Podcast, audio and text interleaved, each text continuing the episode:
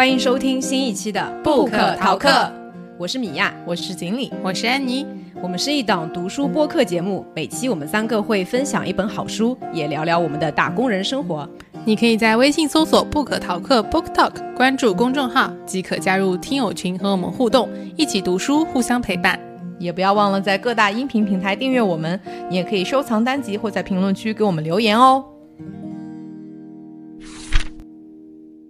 大家新年好，这是我们二零二四年的第一期节目。所谓良好的开始是成功的一半。今天我们要分享的这本书呢，也是非常的重磅啊，是我们的听众朋友们大家最喜欢的经典文学系列，来自作家迟子建的《额尔古纳河右岸》。这是一本中国式的百年孤独，他用一一个家族整整五代人的故事，写尽了生命中的苦难、绝境、爱与希望。那其实，在我们过去的节目当中，也分享过不少可以类比于中国式百年孤独的书啊。我不知道是不是因为《百年孤独》这本书过于有名了，而且它的这个文学的形式也是非常的经典嘛，所以经常会有这种套用叫中国式的“百年孤独”这样的一个描述。那包括我们之前读过的《命运》，一句顶一万句，其实都有这种时间跨度很大，家整个家族的一个人物命运故事，涉及到的人物也非常非常的多啊。那同样的这一本《额尔古纳河右岸》也是描写了。鄂温克族五代人的生活的一些故事。那这本书在二零零八年的时候还获得了第七届的茅盾文学奖。这里我想稍微分享一下茅盾文学奖当时颁奖的一个颁奖词。他的颁奖词当中有一句是这样写的：迟子建的文风沉静婉约，语言精妙，小说具有史诗般的品格和文化人类学的思想厚度，是一部风格鲜明、意境深远、思想性和艺术性俱佳的上乘之作。好的，那么。嗯，那下面我们就先请锦鲤来介介绍一下这一本获得了茅盾文学奖的经典文学作品吧。厄尔古纳河右岸讲述了鄂温克一族近百年的沧桑巨变。鄂温克族他们生活在厄尔古纳河右岸，过着游猎的生活。嗯，他们应该是早年间在十七世纪中叶的时候由贝加尔湖畔迁徙过来的一个部族。鄂温克族又被称为史路部落。啊，使是使用的使，鹿是驯鹿的鹿，顾名思义就是使用驯鹿的意思。他们终年和驯鹿共同生活在山林之中，靠采集、狩猎还有物物交换为生。驯鹿是他们的主要交通工具，也是他们的重要伙伴。这也形成了他们这个族群特殊的驯鹿文化。文中第一人称的我是鄂温克族最后一位酋长的女人。通过我的回忆。故事逐渐展开到了与我的生活紧密连接的众人，涉及到的人物很多，从我的父辈的故事开始，终于我的曾孙辈，出现过的名字大概有几十个吧。如果大家在网上搜索，也会能找到和类似于那个《百年孤独》一样这样的嗯关系人物关系图。每个人的刻画都有血有肉，即使生活在极北的山林之中，他们的生命也被时代影响。经历了抗日战争、文革，最后的一代最终选择了放弃自己的民族生活方式，转入定居点，开始融入现代社会的生活。而第一人称的我是对史路生活最后的坚持。众人离去后，就只剩我和一个神志缺陷的孙辈，仍旧生活在山林之中，与驯与驯鹿为伍。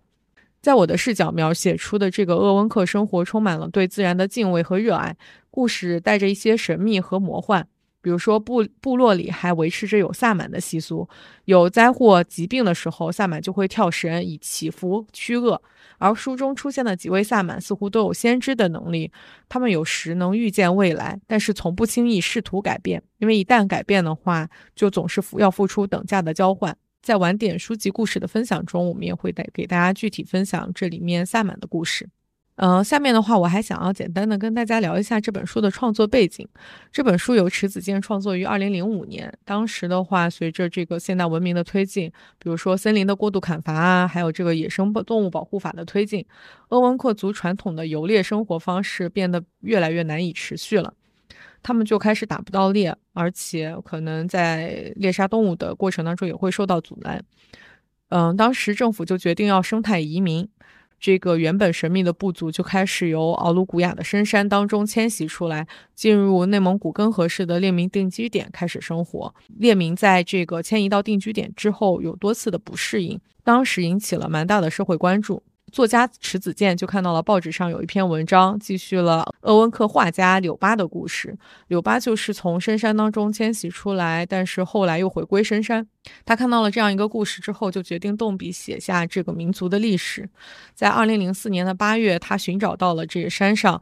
列明的这个定居点。找到了后来成为他笔下女酋长的这个原型，也就是柳巴的妈妈玛利亚索。从老人的口中知道了他的故事。如果大家现在到网上去搜索的话，那也能看到说很多关于玛利亚索她故事的一些介绍和采访。应该在后面大概一几年的时候，嗯，玛利亚索还曾经参加过北京卫视的一个活一个一个节目。不幸的是，二零二二年的时候，这位百岁老人。在家乡还是去世了，这也是我们对于这个鄂温克族这个史录生活最后的一些信息。迟子建在写作额尔古纳河右岸的时候，他是真的去到了鄂温克族生活的地区。我记得他在后记里面也有写到，是说做了非常非常多这种关于民族的这些生活史料的研究，然后写了很多的这个采访的日记等等，就是做了非常非常详尽的详尽的一些研究来还原这个民族的故事。那么我们下面就请安妮来介绍一下迟子建的一些生平吧。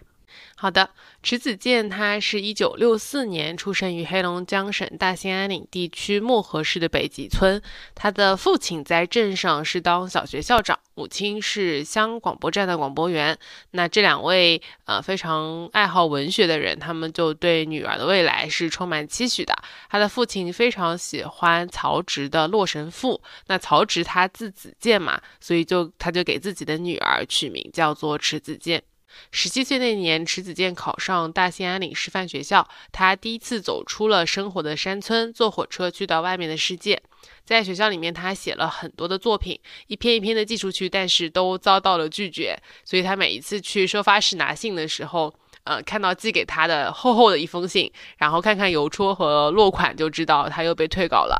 这个经历跟他的同班同学余华的经历非常像，可能他们那一代的作家都有过这样一个出道的经历，就是往各种文学杂志去投稿。对，而且我记得当时介绍余华的时候，说他其实也只是想去那个。就是镇上那个文化文化馆工作，对吧？他也不是想要成为作家，就是想不想成为作家不确定啊。但是当时迟子建是没有说他自己一定要成为作家的，他就是喜欢创作。呃，所以他就是一直在坚持写一些自己想写的东西，直到黑龙江的北方文学杂志编辑建议他说他可以从身边熟悉的人和事入手，他才如梦初醒，就萌生了北极村童话的这一个框架，就这篇小说的框架。然后最终在毕业之前，他如愿发表了自己的一个处女作。在一九八四年于大兴安岭师范学校毕业以后，他就读于西北大学中文系的作家班。一九八七年进入北京师范大学与鲁迅文学院合办的研究生院学习，就是跟余华成为了呃同学，对吧？在一九九零年毕业以后，他到黑龙江省作家协会工作。九零年底的时候，他访问了日本，有感于伪满洲国的历史。回国以后，开始创作他的长篇小说《伪满洲国》，试图还原伪满洲时期底层社会的一个生活图景。在九一年的时候，他担任黑龙江省作家协会兼职副主席、专业作家。同年出版了他的长篇小说《茫茫前程》。九六年凭借《雾月牛栏》获得了首届鲁迅文学奖的短篇小说奖。零零年又凭借小说《清水洗尘》再次获得鲁迅文学奖，并出版长篇小说《伪满洲国》。在零一年的时候，她和她的丈夫黄世军在中俄边境遇到了一位老人。那这位老战士的话，他是在战场上负伤严重，曾经断了三根肋骨，还少了半夜肺。但是在回来以后，村民眼中他却变成了一个逃兵，就是有着一个很特殊的这样一个故事，然后也背负着一些莫须有的污名嘛，活了半辈子。那他是一个很普通的战士，但这一个故事就成为了，嗯，迟子建后来他的小说《群山之巅》的一个创作契机，因为他的小说其实，在伪满洲国也能看得出来，他很关注每一个普通人或者是小人物身上的一些。呃，闪耀的岁月，所以他就写开始写了这个故事。然后在二零零四年，像锦鲤刚刚介绍的，他是因为一篇讲述鄂温克画家命运的文章，让他想要去动笔写一写关于这个民族的历史，他就专程去到了内蒙古的根河市，然后进行了很多的调研和研究。了解，去最终写成《额尔古纳河右岸》，于二零零五年出版。他说，这部小说浸润着我对那片土地挥之不去的深深依恋和对流逝的诗意生活的识趣。在零五年，为她丈夫去世而写下这一篇中篇小说《世界上所有的夜晚》。在零七年，凭借这一篇中篇小说，她三度获得了鲁迅文学奖。零八年的时候，他又凭借散文《光明在低头的一瞬间》获得第三届冰心散文奖。零九年的时候，凭借长篇小说《额尔古纳河右岸》获得第七届茅盾文学奖。之后，在一零年的时候，他又凭借长篇小说《白雪乌鸦》获得人民文学奖长篇小说奖。同年，担任黑龙江省作家协会主席。所以其实总的来看的话，能看得出来，迟子建一个是作品非常多，而且都是长篇、中长篇小说，短篇也有很多，所以他也有一些文集的出版作品。然后获奖也非常多，毕竟他是一个三度获得鲁迅文学奖的一个获奖者。那同时还有很多其他非常厉害的奖项，而且他的作品会看到比较多的都是在描述东北那一块的普通人的一些生活、生命当中那些伟岸的部分。我觉得他是很关注于写一些普通人的故事，但是又能写得非常的有力量，就跟我们今天看的这一本也是一样的。嗯，好的，谢谢安妮的介绍。其实关于迟子建创作《额尔古纳河右岸》的一个经历的话，他在自己这本书的后记里面也有讲到嘛。当时其实他的他的爱人已经去世了，那对于迟子建来说，爱人逝去的这个伤痛一直都在他的心头。那我在阅读这本书的过程当中，看到故事当中那些生命的来和去，很多时候你会觉得这个笔触是有忧伤的情绪在里面的。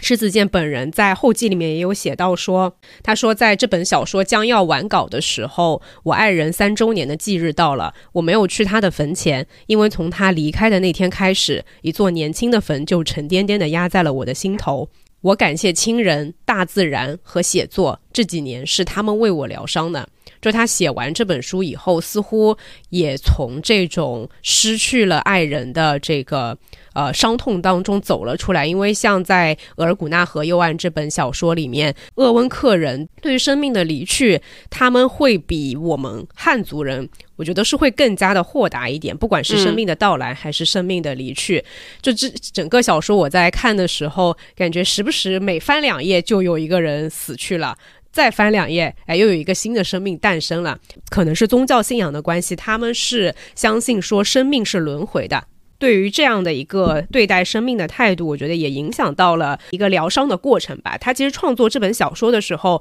在收集资料完了以后，用了整整三个月的时间，又去阅读了鄂温克的历史风俗的一些研究资料，做了几万字的一些笔记嘛。那么差不多那时候已经到年底了，确定了这个书的标题叫做《额尔古纳河右岸》，并且写写下了这部书的一个开头。后面他确定了这个创作的基调以后呢，并没有马上接着写下去。他他是想把长篇小说的一个创作，把它带回自己的故乡漠河。我们都知道漠河是中国最北端的一个城市嘛，所以他那个北极村的童话也是指的他在他的家乡漠河的故事。他想等到春节的时候带回故乡去写。他在自己的故乡写作这本书的时候，其实是一个非常一气呵成的这么一个过程。每天就是早上起来写作，然后中午吃个饭，睡个午觉，下午又接着去写作。那么他的母亲也是在他写作这本书的时候负责照顾他的这个，主要是吃饭啊，就衣食住行上面。所以差不多到三月底，他完成了这本小说三分之二的时候，回到了哈尔滨。但他在哈尔滨只待了三天，马上又回到了他的故乡漠河。他觉得说，这部长篇小说只有面对着山峦，只有面对着故乡的这些冰天雪地的大自然的一个景色的时候，才是完美的。所以这本小说的一个创作，除了故事本身以外啊，我觉得如果我们结合他自己的一个经历，以及他创作这部小说的时候的一个心态。快的话，可能会对里面的故事有更多的一些理解吧。在开始分享具体的故事之前啊，我们可以先来聊一下，看说自己在阅读这本书的时候，呃，但你我不知道你们的那个阅读感受是怎么样的。这本书我们三个看的是纸质书啊，因为它没有电子版。我很久没有这么完整的看过一本纸质书了，而且我当时看的时候是在地铁上面。就知道地铁里面人很多，也很嘈杂。但是当我打开这本书在看的时候，它就像降噪耳机，我一下觉得周围的环境都安静下来了，听不到旁边的那种嘈杂的声音，就完全沉浸在这本书的故事的讲述里面。因为在看之前，我是会觉得这个写一个少数民族的故事嘛，可能会有点无聊。没想到说，其实它的情节非常的紧凑，然后故事也是跌宕起伏的。嗯，这不知道你们俩感读的时候什么感受？我觉得刚开始我可能有一个错误的期待，我本来期待的是有点像李娟的牧场系列一样，因为毕竟也是一个离我们很遥远的地方的。呃，我们完全不太了解的民族嘛，我以为是他会去写他们的生活，就会相对来说比较轻松一点。读了以后发现，嗯，其实一点都不轻松，因为接二连三的就会有人去世，然后又会有新的生命诞生。所以其实我整个在看的时候，我感觉还是蛮沉重的，但是又会被他描写的那一些环境和整个事件，就是牢牢的抓住我的这个注意力。我所以其实。读的时候我是没有分开来读，我基本上是很集中的去把这本纸质书读完的。另外，关于整整本书的内容，我觉得也是，就是像米娅讲的，他会很吸引你的注意力，因为我总觉得他写的每一句话好像都很妙，每一句话没有一句是废话，而且每句话都描写的很到位，就好像每一个字都是精雕细琢过的，但是你又不觉得他很刻意。后来在。嗯，小红书上去看一些别人写的，他们读这本书的感受的时候，我看到一些书页上面，人家读的也是纸质书，他每一句话都有那些红红的圈圈和划线，然后写备注说，嗯，这个是用了什么样的手法，然后这个词为什么用的很妙，所以我觉得他真的是读起来很丝滑，然后故事也很饱满，人物也很饱满，然后文学性感觉又很高，是。不能让我轻易评价的一本很厉害的书。哎，我觉得它跟有一些就是也是长篇巨著啊，毕竟写是五代人的故事嘛。你想《百年孤独》那得有多厚？但这本书其实你看它纸质书的话，并没有很厚，一口气读完的话，差不多花花个半天的时间也可以了。所以就意味着说，在这个篇幅里面囊括了五代人的故事，那这个信息密度其实挺高的。这几代人的故事是一直像一个车轮一样一直在往前往前的，所以这个信息密度是非常的大的。之前有跟呃你们俩有提到说，我在看这本书的时候，觉得它跟我在看《权力的游戏》啊那个美剧《权力的游戏》，尤其是前几季的时候，感受是有一点相似的。因为全游大家知道说。一集电视剧里面就一下子会死掉好几个人，情节推进非常的快，涉及到的人物家族也很多，也可能都是游牧民族的关系啊。就像这本书里面讲到的鄂温克族他们的一些游牧民族的生活习惯，以及那种原始的一些生命力的部分，跟当时我在看全游的时候，虽然这样类比可能对池子健老师不是很尊重，但是我的感受确实是这个样子的。尤其是他在写到那个萨满在进行这个跳大神的仪式。的时候，他们会有要宰杀一只驯鹿的鹿仔，然后会有这种生命的置换。这个跟我当时在看《全游》的时候，《全游》里面有一个非常著名的情节，就是龙妈她在嫁到了那个马王他们部落里面的时候，她怀孕以后，那个孩子不是就死掉了嘛？也是一个嗯，一个女巫给她主持的这个仪式，因为她想换回自己爱人的生命，于是她肚子里的那个孩子就没有了。这个。跟书里面讲到，他们那个萨满在救人的性命的时候，他不是说是有神力把他。虽然这个设定就本身就是一个比较魔幻的一个一个设定，但是它也是像类似于这种生命的置换，而不是你可以去违背自然的规律，能够挽留下来这个本来要逝去的这个生命。所以像这种情节设定，我会觉得跟《全游》里面还挺像的。而且《全游》里面史塔克家族就在北方嘛，然后跟这个故事里头。鄂温克族他们生活在大兴安岭的森林深处，那种天寒地冻的感觉也有点相似，嗯，就很神奇，不知道为什么看的时候满脑子都是 Winter is coming。我自己在米娅说到读《厄尔古纳河右岸》会有点像权力的游戏的时候，我就在想说，哎，我读的时候没并没有这个感觉啊。嗯，但是你说具体的情节的话，确实又似乎是一致的。我就在想说，为什么我在读的时候，当下没有把额尔古纳河右岸这样情节上和全游相似的部分带入到全游里面去？我觉得这里面最大的一个变化是，全游还是比较西方人的视角，他们会更多的专注在每一个人的个体行为和个体努力上面。像龙妈，她通过自己的血脉压制就可以去驱使龙，而。达到一个翻天覆对对于世界造成一些翻天覆地的改变，或者是说史塔克家族其实也是在这种，就是本质上这个故事讲的还是权力权力的游戏嘛，是人和人之间的事情，而除了人以外的别的东西并不在故事的脉络之中，或者是并不在主角的考虑之中。但与此非常不同的是，额尔古纳和右岸对于每一个生灵，其实对于世界上的万事万物都是有一种有灵性的处理。比如说，这本书开篇的第一句就是“我是雨和雪的老熟人了，我有九十岁了，雨雪看老了我，我也把他们给看老了。”就甚至连这种雨和雪的自然现象，作者也会把它当做。这种拟人化的处理去看待或者是去描写，所以在整个文章当中，作者想要通过这个故事建立的世界观和《权力有的权力的游戏》的那种世界观其实是完全不同的。从我自己阅读的感受来讲，我可能会觉得像安妮说的一样，它会更贴切。呃，我们之前读过的李娟的牧场系列。就是我们能从这个这本书当中看到鄂温克族他们对于自然的尊敬和敬畏，以及对于自己所从自然当中所取得的一切的一种克制。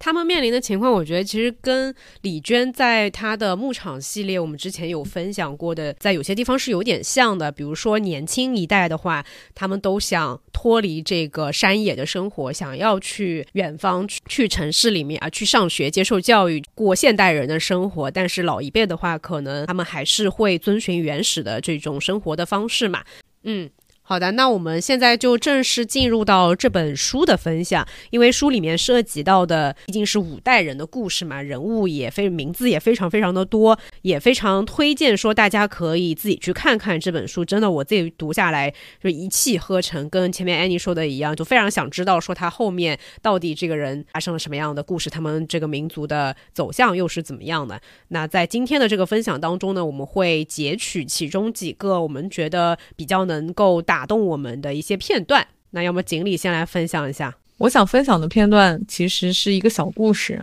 它来自于主人公我他的父辈，就是他的父亲、母亲和他的伯父之间的一段复杂的纠结。主角知道这个故事是在他自己生小孩的时候，他的姑姑告诉了他这个故事，因为他非常痛苦，姑姑试图转移他的注意力。我这边想分享的一个，我这边想分享的一个故事是主角的父亲、母亲和他的伯父之间的一段早年间的恋情的故事。那他的父亲叫做林克，母亲叫做达马拉，伯父后来成为了这个部落的萨满，所以他我们都叫他在在书里都叫他尼都萨满。在主角我的这个视角下，其实父亲在他大概十几岁的时候就去世了，母亲开始过着孤独的一个人的生活。在那之前，父母的感情是非常非常要好的。但是父亲去世之后，他就发现说，伯父对于母亲的这个态度发生了一些转变，对母亲特别好，所以他自己对于伯父和母亲之间的这种若有似无的情愫，一直都是很反感的。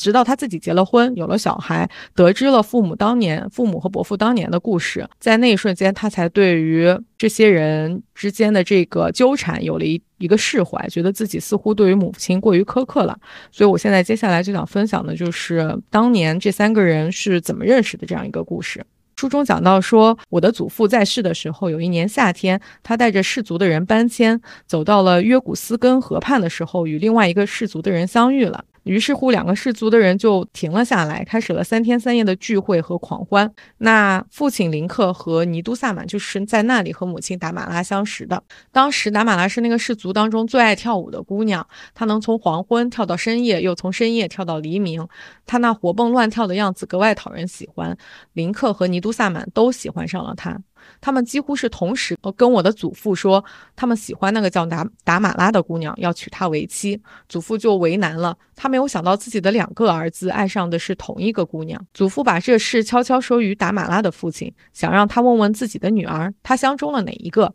如果他一个也没有看上的话，事情就好办了。谁知这个爱跳舞的姑娘跟她的父亲说，这两个小伙子都不错，胖的看上去温和忠厚，瘦的看上去精明开朗，他跟哪一个都行。这让达马拉的父亲和我的祖父都犯了难，他自己却不犯难。就是这里他他是指的是达马拉，他把林克和尼都萨满的魂儿都跳都勾了出来，而他自己却稳着神儿，依然跳他的舞，每跳完一曲还要甜甜的冲别人一笑。读到这里的时候，我就跟之前出现的达马拉的形象感觉形成一个特别鲜明的对比。因为在前面的故事里面，达马拉其实在林克去世之后，神智开始变比。开始慢慢变得意识模糊了，嗯，有点疯疯癫癫的这样一个母亲的形象啊，就没有想到她在年轻的时候是那么欢脱、那么开心的一个少女。那祖父最后想出了一个主意，他把林克和尼都萨满都叫来，先对他们说：“你们都是我可爱的儿子，既然你们看上的姑娘是同一个，而这个姑娘又说你们谁都可以做她的新郎，那么你们当中必须要有一个人做出让步。”他先问尼都萨满：“你愿意让达马拉跟林克在一起吗？”尼都萨满摇了摇头说：“除非是雷电化为绳索，把达马拉捆到林克面前，否则我不会答应的。”祖父又问林克：“你愿意达马拉被你的哥哥娶走吗？”林克说：“除非这世界洪水滔滔，洪流卷走了我，而把达马拉和哥哥冲到了一个岛上，否则我不会答应的。”祖父就说：“那好吧，我求了天，天让你们用自己的剑来说话。”祖父就在森林当中找到了两个相对着的猴头魔，让林克和尼都萨满比试剑术，也就是说，谁射中了猴头魔，谁就能娶达玛拉。如果双方都射中，再找下一对猴头魔做靶子。那两棵生长着猴头魔的树在一条线上相距一个西棱柱那么长的距离。西棱柱就是一个，我的理解就是他们的一个尖尖的一个那种类似于帐篷一样的东西，是他们的住所。那他们在比赛的时候，两个乌里愣的人都跑来了，就是两个部落的人。不过达马拉没有来，她穿着裙子，一个人在河畔跳舞。他们年轻的时候都是射箭的好手。那两颗猴头魔被阳光照得银白银白明亮、晶莹剔透的，就像树上长出的耳朵。当林克和尼都萨满在祖父的一声令下，同时将箭射出的时候，伊芙琳说她捂上了眼睛，只听得两声刷刷的声响，像两股吹两股风吹过，那是两支离弦之箭发出的行走的声音。不过那声音瞬间就发生了变化，刷刷声分出了嚓。嘟，两种声响后，啊，我我这个声音模仿的有点像哎，我觉得 心中有善口记者，擦，听上去明显就是打中了吧？嘟，就是掉在地上了。两种声响后消失了，周围寂静极了。伊芙琳说：“她睁开眼睛的时候，发现林克面面对的猴头魔上穿着箭，而尼都萨满则把箭射偏了，他扎在了树身上。那上面的猴头魔完好无损。就这样，在众目睽睽之下，林克赢得了达马拉。从那之后，尼都萨满无论是射箭还是打枪，很少有准的时候。其实，在此之前，他是一个出色的射手。”伊芙琳说：“她一直怀疑尼都萨满是故意让着林克的，因为尼都萨满看着他那只失败的箭时，目光是那么的镇定。但我不这么想。既然他跟祖父表示了他不能放弃达马拉，并且同意与林克用一用剑一决胜负，他一定会竭尽全力的。如果他改变了主意，一定是在最后的时刻。也许他不忍心看到林克失望的目光吧。所以故事的最后就是哥哥在最后的一刻。”不忍心看到弟弟失望，然后就把自己心爱的女子让给了弟弟。当然，前提条件是女生是觉得他们俩都可以，对吧？不是是说，对我觉得那个时候达马拉是很无忧无虑的一个女孩子，对，是一个很天真的，不是很在意说最后谁赢，就是自己管自己跳舞开心就好了。对的。然后，但是在后来林克。他跟林克结婚了之后，感情非常要好。书里也有一直在提到，就是第一人称的主角有看到自己的父母非常的恩爱。但是林克在一场意外当中去世了之后，达马拉的神智就很崩溃。在那之后，尼都萨满开始变得不一样。就是在那之前，其实主角没有一丝一毫的觉得尼都萨满，也就是他的伯父，对于自己的母亲有任何的异样的情愫。但是自那之后，自父亲去世之后，尼都萨满对母亲越来越好，他常常会跟在母亲后面看她的背影，然后还送给了她一个绝美的礼物，很厉害，就是完全不像是一个男人会做出来的东西。他说。裙子是用几块藏蓝色的粗布做的衬里，百合花的形状，腰身紧，下摆宽，羽毛的大小和颜色不一，但都是羽根朝下，羽尖朝上，顺着缝下来的。固定羽毛的线是坎达汗的细金，我到现在也不知道坎达汗是什么，我不知道你们搞清楚没？看完整本书，我也不知道这是什么动物，反正是一种猛兽。尼都萨满很会为羽毛安排位置，那些小片的绒毛细密的，呈现着微微灰色的，被放在腰身的地方。再往下是那些不大不小的羽毛，颜色以以绿色为主，点缀着少许褐色。而到裙子的下摆和边缘处，它用的是那些泛着幽蓝光泽的羽毛，蓝色中杂糅着点点黄色，像黄像湖水上荡漾着的波光。这裙子自上而下看起来就仿佛有三部分组成了：上部是灰色的河流，中部是绿色的森林，下部是蓝色的天空。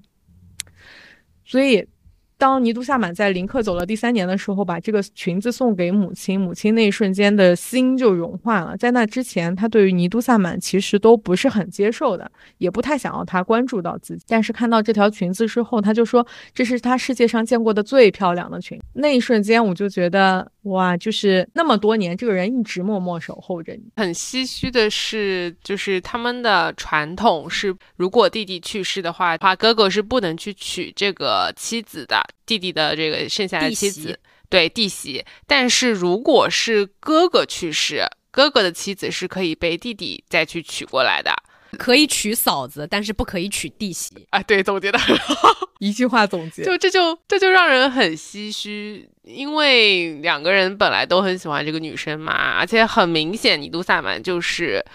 故意。让给弟弟的，他可能就是在那一瞬间改变了自己的想法，然后把箭射歪了。是的，所以在他们这个氏族里，就这两个人暗生情愫，是都所有的人都不支持的。那作为这个主角我的话，就甚至是对他母亲还说了一些非常伤人的话。书里有一段他是这样写的，就是那条裙子，刚刚锦鲤分享的那条非常华美的裙子，那达马拉就是他的母亲在。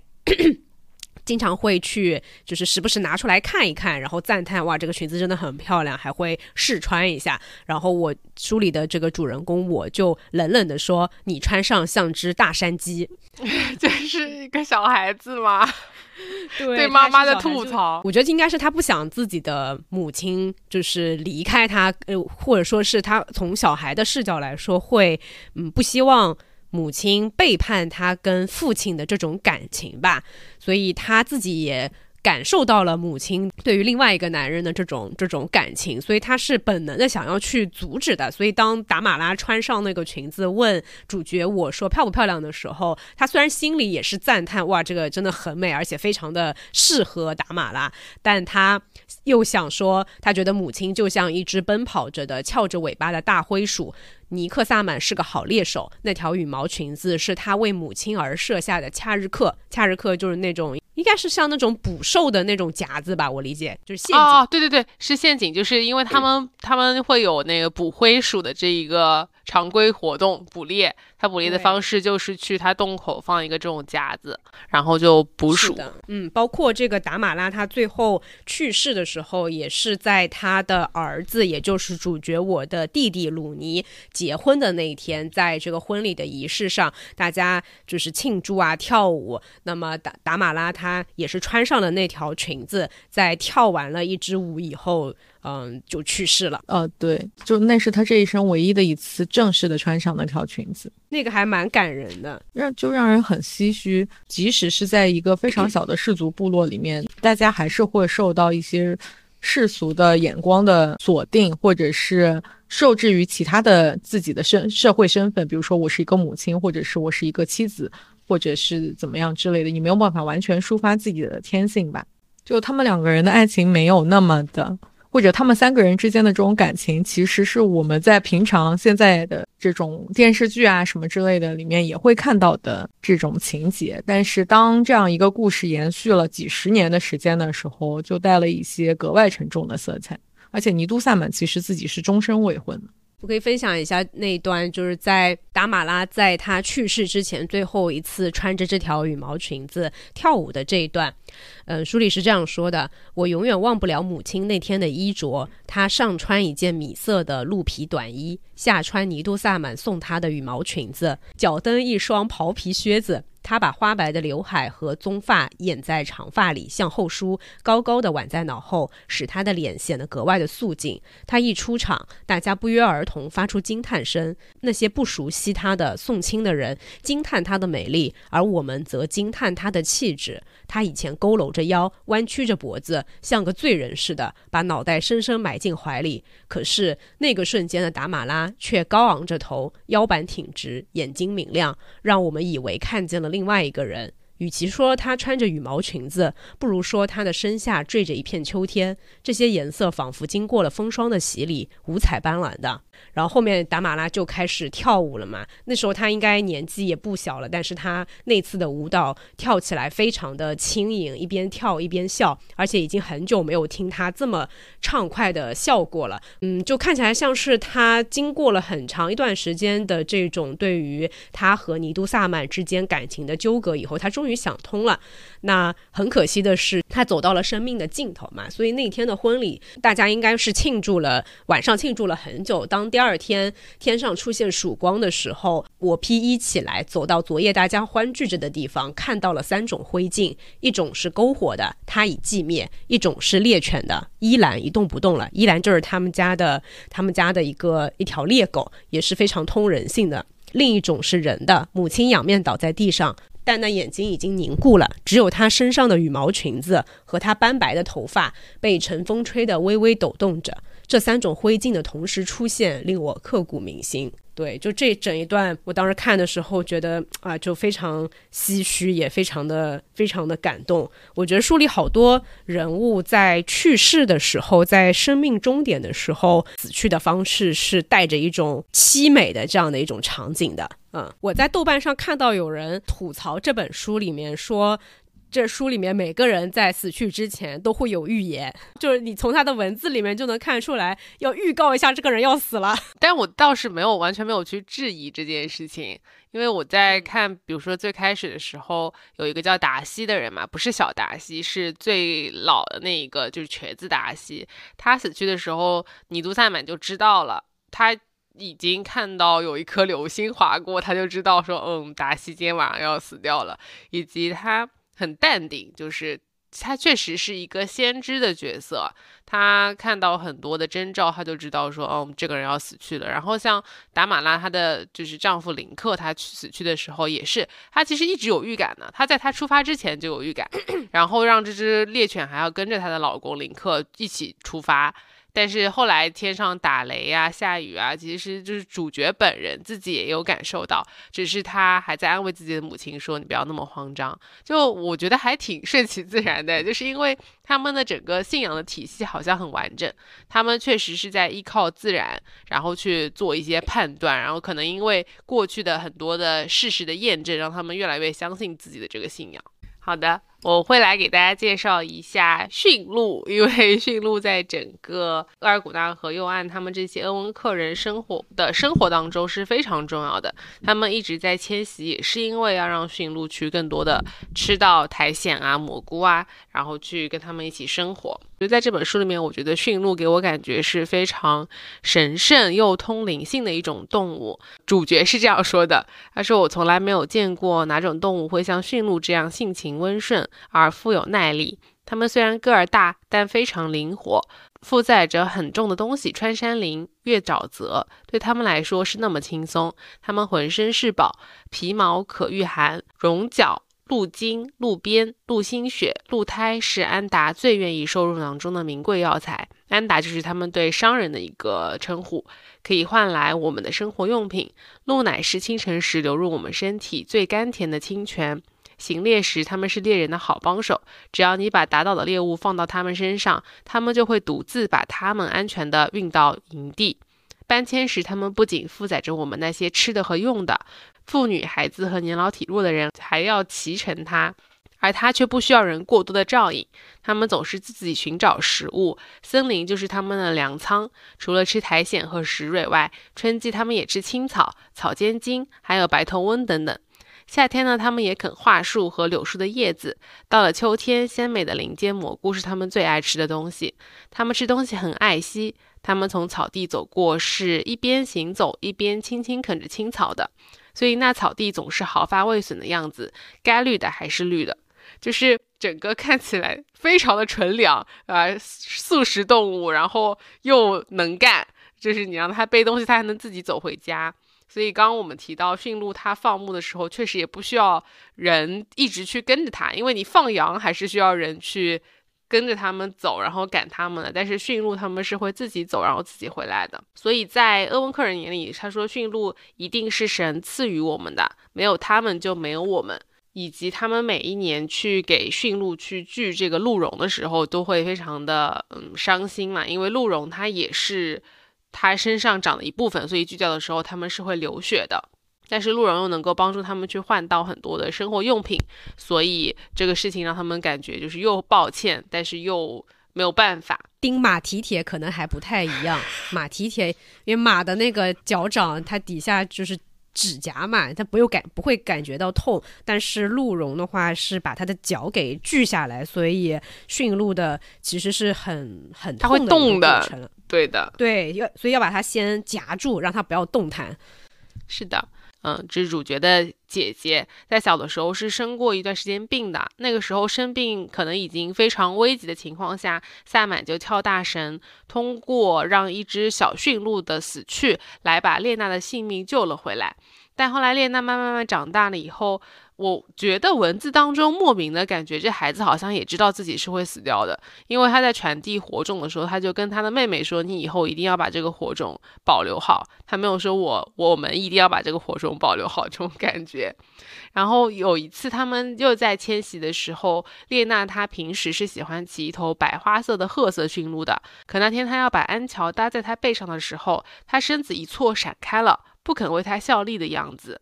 那时，那只奶汁干枯的灰驯鹿，就是那只死去的小驯鹿的妈妈。它在小驯鹿死掉以后，就一直奶汁干枯。它就自动走到了列娜身边，温顺地俯下身。列娜什么也没想，顺手就把安乔搭在它身上，骑上去。列娜骑的驯鹿开始是走在我们最前面的，可是走着走着，它就落在了后面。列娜在我前面的时候，我见她老是头一点一点的，似乎在打瞌睡。就是因为列娜前一天晚上跟主角跑到了尼度萨满的房间里去盯着尼度萨满，因为尼度萨满前一天晚上跟他的父亲林克 产生了争执，他怕尼尼度萨满这个很厉害的神力就是一变，就像让那只小驯鹿死去一样，就让他们的父亲林克也死去了。就是那天的这两个小孩就跑到尼都萨满的那个帐篷里面去以后，只有这个列娜非常一晚上没睡觉就盯着，所以他在迁徙的当过程当中就一直在打瞌睡。最终是因为他掉队了，然后列娜又睡着了，所以最终他是在雪地里面冻死了。所以这件事情也让人觉得还蛮奇怪的，就好像是只灰驯鹿跟他平时爱骑的这只白色褐色白花的褐色驯鹿。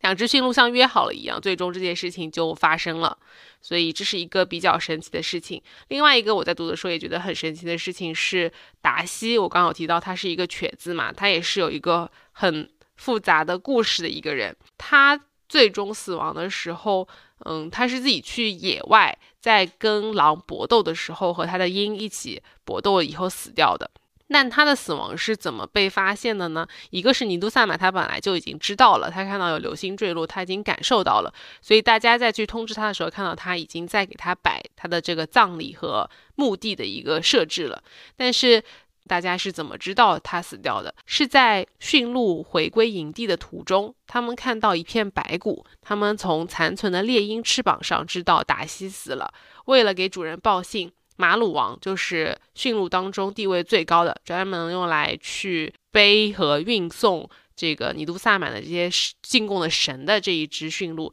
它就叼回了奥穆列的翅膀。奥穆列就是达西的那只猎鹰的翅膀。所以我觉得这件事情也很神啊！他竟然知道说要通过去把这只翅膀衔回来，来告诉族人说达西死掉了这件事情。我觉得真的是非常非常的通灵性。不管是这里面的这个额尔古纳河的鄂伦克人，还是李娟笔下的那个哈萨克人，他们都有自己和这些生灵去相处的方式。就是作为生活在城市里面的现代人，或者是甚至是更古老一点，我们的祖先嘛，汉族的祖先，这个更早期的时候，他会说“君子远庖厨”，也就是明明我们是吃别的生命才能继续下去自己生命的这种种族，就是这是一种生命的 必然方式，但是我们在试图把自己和这样一种最原始的需求切割开来，不去正视说我是通过这样一个方式才生存下来的，对吧？相对于我们的这种做法，奥尔古纳河的人和这个李娟的牧场里面的人，他们都会去亲自抚养这些牲畜，但又亲自宰杀这些牲畜。他们在试图寻找自己心理上的平衡，不管是去给他做这些。祭祀的行为，或者是说做这个饭前的这种祷告啊之类的这些这些行为，其实都是在寻求心理的一种平衡。这也是为什么他们把自己的生命也看得没有那么重要。我觉得他们在吃那个熊肉的时候，也是他们也是对于这种动物，觉得他们是部落的祖先。记得书里面有提到有一个片段是他们猎杀了猎杀了一只熊，然后大家在吃熊肉嘛。但是你吃熊肉的时候，然后那个骨头是不能随便乱扔的。哎，对的，对的。然后有一个人乱扔了骨头就被卡住了，差一点死掉。死掉。对，吃熊肉之前，他们还会集体学乌鸦叫，对吧？对，就是假装不是他们在吃，是乌鸦在吃。对，一些自我合理化。继续分享一个我觉得比较有趣和特别的一个故事吧，是关于林克，就是。这个主角他的父亲带着爵和他的弟弟鲁尼一起去打猎的一个故事。那时候他们两个还是小孩子，我觉得他当时描述的那个场景，我是在读的时候完全有跟着他去想象，所以代入感非常的强。那他当时会跟着父亲去打猎这件事情本来就比较特别啊，因为正常来说呢，他们的部落是只有男孩子会去打猎的，就是所以他的父亲因为一直想把自己的儿子，嗯，培养成一个优秀的猎人，所以就带着想带着儿子晚上去打猎，打猎的对象就是堪达汉。刚刚经历不知道是什么动物的一种动物，我刚刚百度了一下，它是驼鹿。就是是鹿当中体型最大的一种动物，然后大家可能在看一些野生动物的这种片子时候，会看到那种就是比较大型的鹿，它的那个脚是像一个碗一样的，但是它有一些是连起来的那种，就是驼鹿，然后它的背上是有一块峰的，所以有点像驼峰，所以为什么它会叫驼鹿？据说它还是很凶猛的，比熊可能都威胁性会更加大。然后他对于这个打这个驼鹿，他是没有什么兴趣的。他主要的兴趣是因为他们是要坐画皮船，去这个打猎，去森林的深处。打这个森林中最大的动物，那画皮船因为是每个部落都会有，然后也不是经常会做，它是放在那个河里面，然后大家去打猎的时候就会坐在这个船上面嘛。那主角小的时候就非常想坐一坐这个船，他就去求母亲说：“我能不能晚上去跟父亲一起去打猎？他们能不能带上我？这样他就可以去做这个家屋，家屋就是这个画皮船。”因为他知道母亲去央求父亲的话，父亲一定会答应的，所以晚上父亲就带着这两个小孩子去了地外面的一个河畔去打猎。他当中首先对于整个去的过程，我觉得就是描述的非常的好，就是他怎么进到这个湖泊，然后又看到了很多的山峦，以及他的父亲都做了哪一些准备。在当中的话，他的两个小孩子就非常的安静嘛，因为父亲有教训他的弟弟鲁尼说：“啊，我是怎么跟你说的？一个好猎手在出猎的时候是不能胡说八道、多嘴多舌的。”所以，他弟弟鲁尼就立刻安静了下来，并且用手指轻弹了几下船身，就像敲他自己的脑壳反省似的。他就小声的跟孩子们说：“嗯，他已经发现了这个堪达汉的粪便和蹄印，粪便很新鲜，说明几小时前他还来过。他们为什么会在河边等他？就是因为这种动物它会晚上去河底吃河底的叶子，所以他们就会在河边去专门等着这个动物来打猎。所以两个小孩一开始以为是一个很有趣的过程，但是明显主角他。”等到一半的时候，他就开始打哈欠，就非常的困倦了。那为了避免犯困，他这里有一段我觉得很特别的描写，就是他说：“我就让头不停地运动着，先仰头看一眼天上的月亮，然后再低头看一眼水中的月亮，看完水中的月亮，再抬头看天上的月亮。一会儿觉得是天上的月亮更亮，一会儿又觉得是水里的月亮更明净，一会儿觉得天上的月亮更大，一会儿又觉得水里的月亮更大。”后来起了一阵风，天上的月亮还是老样子，可是水中的月亮却满脸的皱纹，好像月亮在瞬间衰老了。也就是在这个时刻，我懂得了真正长生不老是天上的东西，水中的投影不管有多么美，它都是短命的。我想起尼都萨满说，列娜是在和天上的小鸟在一起了，就觉得她是去了一个好地方，而不怕再想起她了。就是他姐姐，因为之前已经去世了嘛，然后尼都萨满跟他说，呃，他是去天上跟小鸟一起飞了。那他们觉得说去天上的话是去过更好的生活，所以他就不再害怕想起姐姐的这个去世了。然后他的父亲林克本来就是一个非常优秀的猎手。在堪达汉出现以后，他们本来以为，就是主角本来以为他是笨拙的，谁想他入水的身姿那么轻盈，看起来他是潜入水中去吃真骨草去了，他的头就在水面，也就忽隐忽现着。他的父亲呢是一个很好的猎手，所以在当堪达汉沉入水中，让湖面的月亮又圆满起来的时候，他非常镇定，耐心的等着。直到他从湖水中站起来，心满意足地晃了晃脑袋，打算上岸时，林克才把枪打响。枪响的时候，我的心也仿佛跟着蹦了出来。我看见堪达汉侧歪了一下身子，似乎要倒到水中的样子，但他很快又站直了，朝枪深处跑来。整个就是画面非常的惊心动魄，两个小孩也非常的害怕，所以都已经哇哇大叫了。林克又在他身上连打两发子弹，他才停止了进攻。不过他也不是立刻就倒在水中，他像酒鬼一样摇晃了许久，这才咕咚一声倒下了，溅起了一身巨大的水花。那水花在银白的月光映衬下，呈现着幽蓝的色调。这时候，他的弟弟鲁尼就欢呼了起来，林克也长吁了一口气，放下了枪。他们又等了两三分钟，才去湖心去看这个看南汉到底死了没有。这个时候有一段就是，嗯，主角他的描写是说，他旁边的月亮又圆满了，不过它不是银白色的了，它成了黑月亮了。看达汉的鲜血已经把湖心染成黑夜的颜色，我的牙齿打颤，腿也哆嗦了起来，而鲁尼却那么兴高采烈。我知道我永远做不了一个出色的猎手，这个是我觉得后面也可以对应到主角他在后来自己跟他的第一任丈夫一起去打猎的时候，你会发现说他确实很珍惜各个动物的生命，就不像说像他的弟弟和父亲一样，他们会为了。打到这些猎物而感到非常的高兴，嗯，主角他在看到这些动物死去的时候，他反而是觉得嗯有些悲伤的，对，所以这是关于他跟他的弟弟还有父亲一起去打猎的一个故事。好的，那么最后的话，我们就来分享一下关于这本书里面第二任的萨满尼号的故事啊。刚刚锦鲤分享的是书里面第一任萨满尼都萨满的一个故呃他们的三角恋故事啊。那第二任萨满是一位女性，她的名字叫做尼号。那这里其实很巧的是，她也是有一段三角恋的故事啊。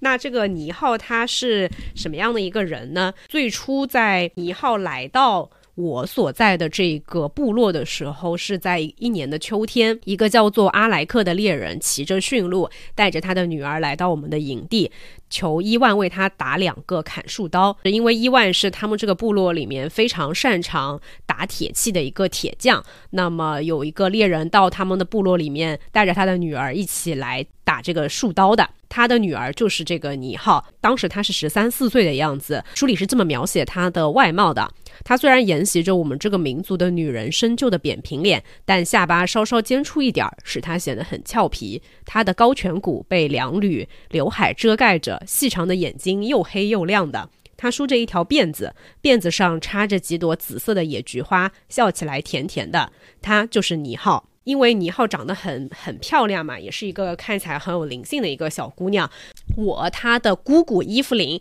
就一下子就喜欢上了这个小姑娘，说有朝一日想要让这个小姑娘做他儿子金德的媳妇。那同样的，我的这个弟弟鲁尼当时也是一眼就相中了倪浩，所以相当于说会有两个人男生要竞争这个倪浩，一个是我的弟弟鲁尼，另外一个是伊芙琳的儿子叫做金德。那本来鲁尼呢，他是想让伊芙琳来为他做媒人的，但一听说伊芙琳要让倪浩嫁给他的儿子金德。他就主动出击，在倪浩即将离开的时候，他当着全乌力楞的人，就他们整个部落的人，向倪浩求婚。他对倪浩说：“我喜欢你的笑容，我会把你装在心里，当我的心一样保护着你，嫁给我吧。”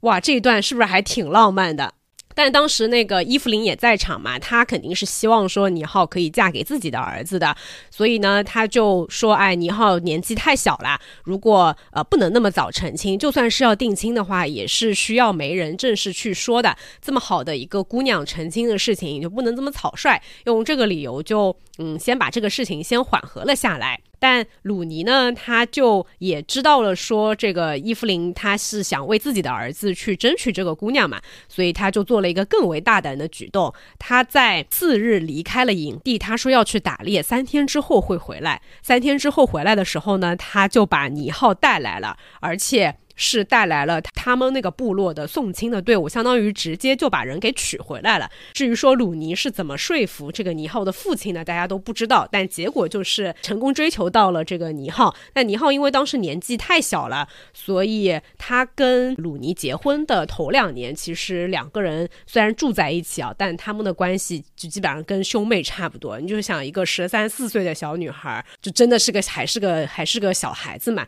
所以是过了两年以后。他们才就算是正式的结婚，那也很早啊，就十最多十六岁左右的时候。然后我们就要讲到说，那这个小女孩她是怎么就变成了这个部落里面的第二任萨满的呢？这里要先普及一下关于萨满教。我我一开始看的时候，一下子想到的是《还珠格格》里面，他们不是也有那个萨满吗？会在宫里面请萨满来跳大神。萨满教的话，我百度了一下，它在中国的很多个少数民族其实都有信仰萨满教的一个情况，包括像《还珠格格》里面他们是满族嘛，满族人的祖先女真人，还有像蒙古族、维吾尔族、哈萨克族等等。包括我们书里面提到的这个鄂温克族，还有跟鄂温克族呃很像的，也是在大兴安岭这个地区的另外一个少数民族鄂伦春等等的民族都有信仰萨满教的一个习俗，当然可能是在不同的时期啊。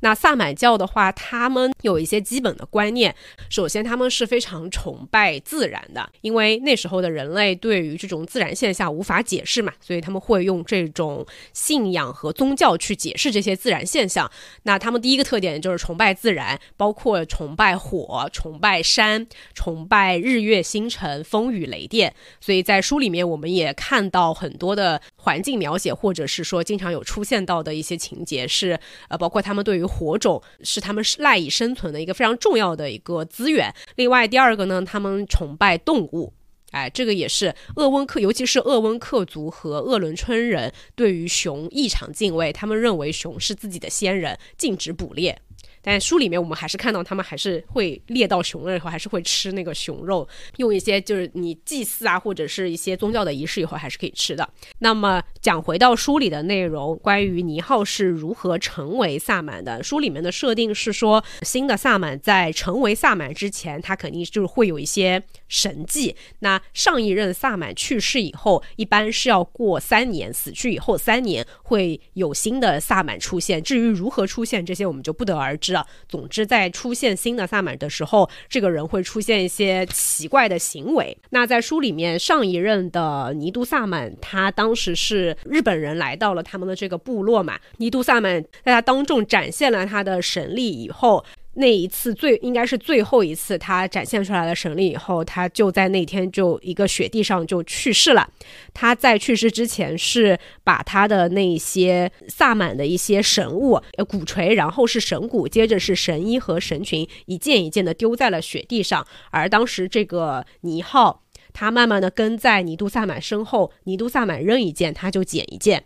当他的身体就是尼都萨满的身体已经没有任何一件法器和神衣的时候，他倒在了地上就死去了。等到三年以后呢，当时是他们的。阿涅节，也就是春节刚刚过去，尼浩的行为就有一些怪异。有一天傍晚下着雪，她突然跟鲁尼，就是她的丈夫，说她要去看落日。鲁尼说：“下雪的日子怎么会有落日呢？”尼浩没说什么，鞋也不穿，光着脚就跑出去了。而且他跑得非常非常的快，鲁尼已经是他们这个部落里面奔跑速度最快的人，可是他怎么也追不上尼浩。等到大家都找不到尼浩，要准备更就召集更多的人分头去找寻尼浩的时候呢，尼浩突然像旋风一样跑了回来，依然光着脚在雪地上奔跑，像一只轻盈的小鹿。后来他回到家里以后，就若无其事的做原来的家里面的这些事情。这个时候，我和鲁尼互相看着，心里都明白，尼浩可能要做萨满了，因为那正好是尼都萨满去世的第三年，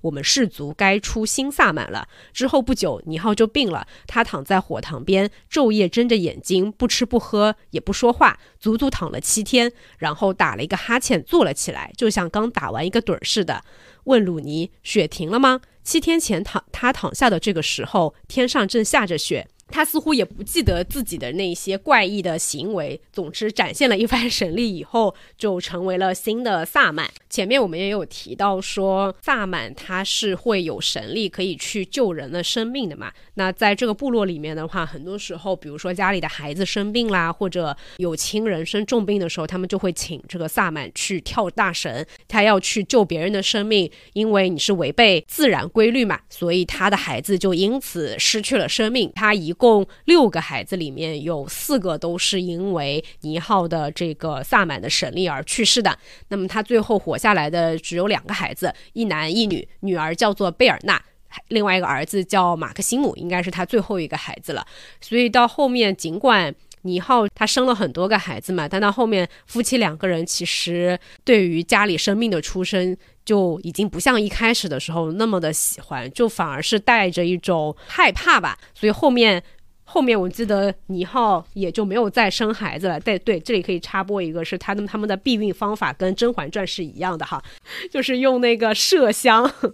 而且其实他在从他那个第一个孩子去世的时候就知道了，说如果他要去救别人家的孩子的生命，他自己的孩子就会死去嘛。书里的这个我也问过倪浩说：“那你能不能就不要去救别人家孩子的生命了？因为这样你自己的孩子就会死去。”然后倪浩说：“我怎么能够？我是萨满，我是不能够去拒绝去救别人的生命的。”所以这可能也是在整本书里面我们能够看到的，他们对于生命的这种自然的流逝，他没有太多去人为干预的部分。然后我这里分享一段，其中一次他牺牲了自己一个孩子去救别人生命的一个片段。那那一次呢，他救的这个人叫做马粪包，马粪包是一个绰号。那这个人是当时在他们的部落里面，其实大家都不是很欢迎他的。他是书里面这个主人公我的第二任丈夫，他跟着他们那个氏族一起迁移到他们这个部落里面一起生活的一个人。这是他的其中的一个绰号，当时也不受人。待见，那他就是那个在吃熊肉的时候被熊骨卡到喉咙的人，因为按照他们的部落的习俗，吃熊肉的时候是不能乱扔熊骨的嘛。但这个马粪包却随意的把啃光的熊骨乱扔，这块扔进火堆，那块又抛向远方。然后突然间他就被这个熊骨卡到了喉咙，而且大家试了各种各各样的方法，也没有能够把这个骨头去弄出来，就是已经卡到已经就是快死了的这样的一个时候。然后大家就不约而同的把目光放在了尼浩身上，只有尼浩能够去救马粪包的生命了。尼浩颤抖着，他什么都没有说，只是悲哀的把头埋进鲁尼怀里。他的举动使鲁尼明白，如果救了马粪包，他们可能会失去可爱的女儿。鲁尼也跟着颤抖起来，但尼浩最终还是披挂上了神衣。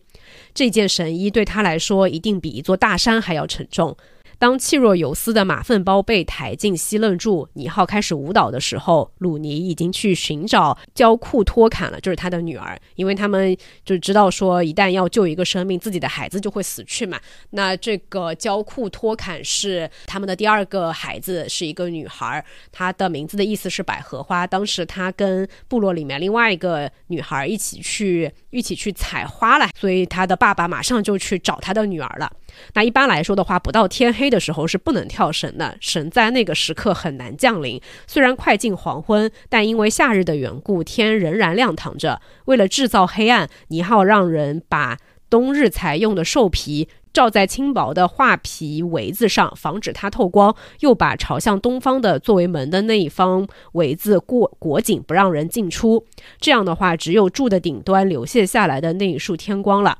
那么大家就要开始准备这个仪式，又迅速捉来了一只鹿，把他杀了以后献祭给马鲁神。然后尼浩这时候就开始跳神了。尼浩一旦跳起神来，他就不是他自己了，他的柔弱之气不见了，看上去是那么的充满激情。鼓声响起来的时候，我的心也跟着咚咚的响起来。先前我们还能听到马粪包发出的叫声，后来这种声音被鼓声湮灭了。大约他跳了两个小时以后呢，西楞柱里忽忽然刮起了一股阴风，像是寒冬时刻的北风。然后这个风就开始四处弥漫。后来它聚拢在一个地方鸣叫，那就是马粪包的头上。我预感那股风要吹出熊谷了。果然，当尼浩放下绳骨，停止了跳舞蹈的时候，马粪包突然坐了起来，啊的一声大叫，吐出了熊骨。那块染着鲜血的熊骨正落在西楞柱的中央，它看上去像上天扔下的一朵玫瑰。尼浩垂立着，马粪包则低声哭泣。尼浩沉默片刻后，唱起了神歌。哦，他每次救了人的生命的时候，就会唱一首神歌，但这个歌大多数的时候其实是为他死去的孩子而唱的。她的丈夫鲁尼不是去找他的女儿了嘛？找到女儿的时候，果然就已经死掉了。他的女儿在这个采花的过程当中遇到了马蜂窝，然后被马蜂给蛰死的。然后后面这个故事还没有结束啊，就一开始，嗯，包括这个主角我，他也满怀憎恨，他就很怨恨这个马粪包嘛，心想说没有马粪包这个坏举动，尼浩就不会去救不该救的人，他的女儿也不会死。我没有好气的对瓦罗加说，就是她的丈夫说，焦库托坎这朵花是为你们氏族凋落的，如果你不留下马粪包这种败类，我们会很平安。我再也不想看到那个讨厌的家伙了。那那个瓦罗加就说明天就把马粪包让他去另外一个部落，就不要让他再继续留在这个地方了。然而没有等到这个计划的实施，马粪包却以自残的方式让大家原谅了他的行为。就这里也不知道为什么，总之他就第二天早上的时候，大家就发现了马粪包面色青黄的躺在地上。简单说就是他阉割了自己。他说：“不要那个东西真好，我觉得自己轻多了，心也不慌乱了。”马芬包在黎明时刻用猎刀把自己阉割了。从此，他跟拉吉米成了最好的朋友。尼浩和鲁尼也不再认为他是不该救的人。其实这里也不是很理解，说为什么要去救一个你并不待见的人。他后来应该还救了陌生的人，甚至是偷猎他们迷路的人，呃，不，偷偷猎他们驯鹿的人。饥荒的时候，那个偷驯鹿的人是是汉族人嘛？因为实在没有东西吃了，就来偷杀偷杀了他们的驯鹿，去填饱肚子。但他因为太饿了，我理解可能是吃撑了，就差点被撑死。尼浩用自己的这个神力解救了这个陌生的人，然后也是一样的，他牺牲了他的一个孩子，就是他当时还没有生出来就胎死腹中了的一个孩子。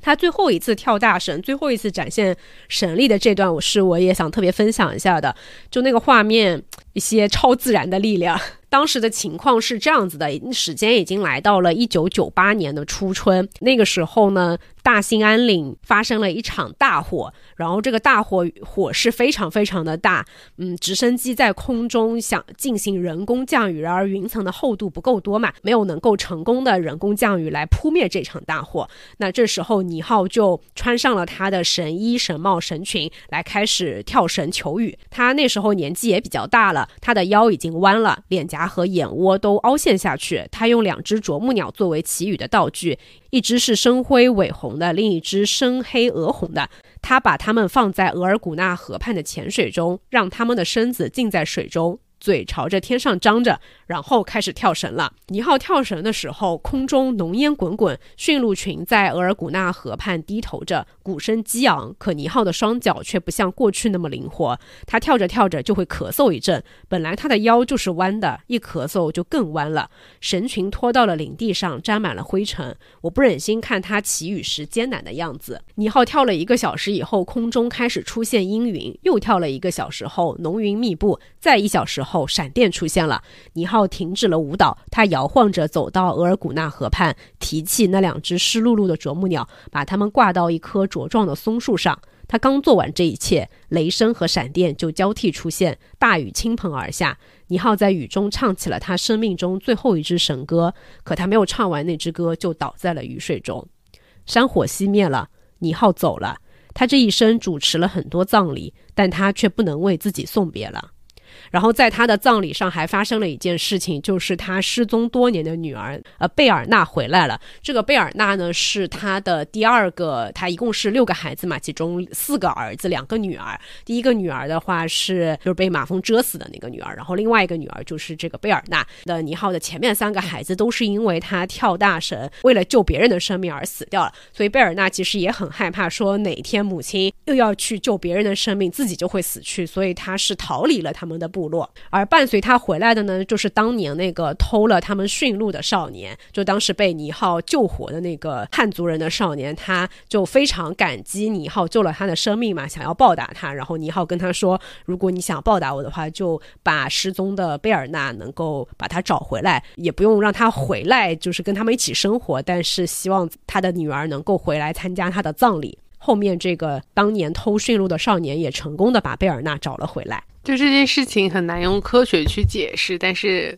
他们相信的就是他们相信的。我觉得，嗯，我觉得或者这是迟子健想要让大家去思考的。就毕竟这是一本小说嘛，它未必是讲述的真实的故事，未必我们可以用什么超自然力量去换取生命，或者是去解决一些可能已经无法解决的问题。但是我我自己觉得，他想要通过这样一些或多或少的神性，在书里表现的，其实就是自然的力量是人类无法去简单衡量或者是简单评判的。我们不能总是以为人定胜天，不能总是以为说我们可以通过自己的力量做到很多事情，就承认自己的渺小和无能，有的时候才会达到一种就是可以理解生命真正意义的程度吧。好的，我最后分享一下在这本书的“拔拔”，应该是这本书的最后的一个后言的意思吧。池子健自己引用了自己另外一篇小短文《土著的落日》，去表达自己内心对于这些看到一些古老的民族融入现代社会的这些痛苦产生的感触吧。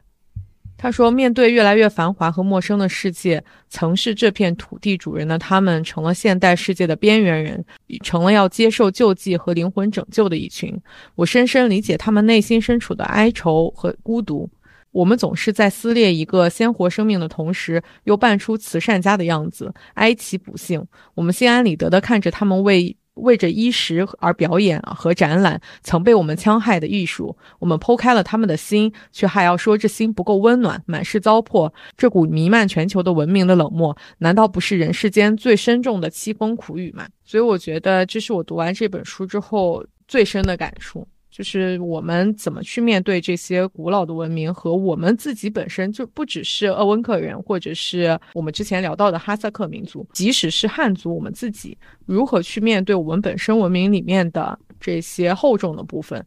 而不是只去看往前看，如何去往后看，其实是我在这本书当中最想要思索的一个问题：怎么去平衡内心的这些苦痛？也许这股力量是来自于。古老文明之前的那天，我我在看小视频的时候，想到董宇看到董宇辉说的一句话，就是大家如果去网上搜，或者去 B 站等等的那种视频网站搜额尔古纳河右岸的话，你会发现绝大多数的视频都是跟董宇辉有关。对对对，他好像跟池子健还有一个有过一个类似于访谈的一个视频。对，但我是在看那个董宇辉爆火的什么小片段，他就在里面说，呃，为什么要读书？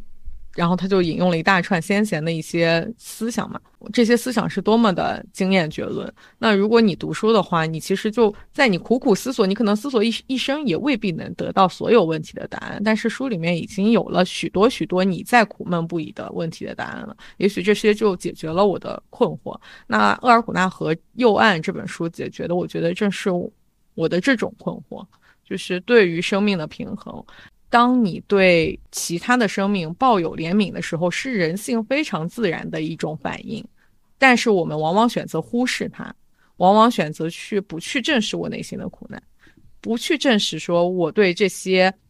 别的人身上，甚至别的物种的生命身上产生的怜悯是正常的。我觉得，只是一味的去夸大自己的能力，没有办法解决我内心深处的那些碰撞吧。所以，我觉得这是额尔古纳河右岸能，就是读这本书能带给我们最大的一个感触。